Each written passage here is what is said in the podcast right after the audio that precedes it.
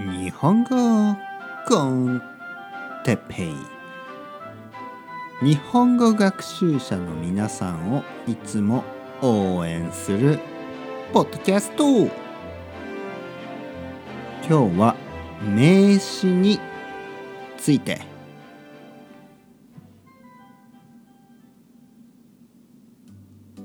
はい皆さんおはようございます。日本語コンテッペイの時間ですね。元気ですか？僕はめっちゃ元気ですよ、ね、めっちゃ。めっちゃというのはとてもっていう意味ですね。えー、日本人でもみんなは使わないです。若い人とかあとは多分ね関西の人の方が使うかもしれないですね。めっちゃ。ねめっちゃ美味しいとかね。めっちゃうまーとかね。うまーっていうのはうまい。美味しいと同じ意味ですね。めっちゃうまーとかね。ちょっと若いですね。若い人の話し方、ね、めっちゃめっちゃ元気。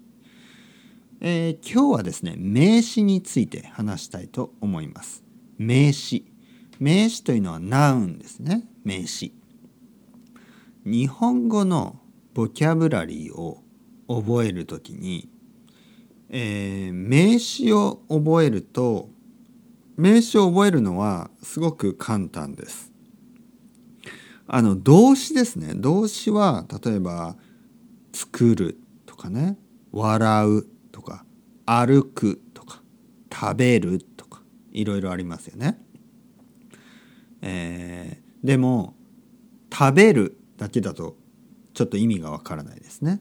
ね食べました僕は今日パンを食べましたね、こういうふうに過去形で話すとか、ね、食べたと食べましたの違いとかちょっといろいろと動詞の場合は勉強しないといけないですね。だけど名詞ですね名詞はとりあえず覚えやすいです。例えばあのテレビとかリモコンとかドアまあドアはドアですね、え椅子机ね、今僕の目の前にあるね家の中にあるもの部屋の中にあるもの。ここにはマグカップそしてコーヒーが入っています。これはペン。で、えー、ここにはスマートフォンもありますね。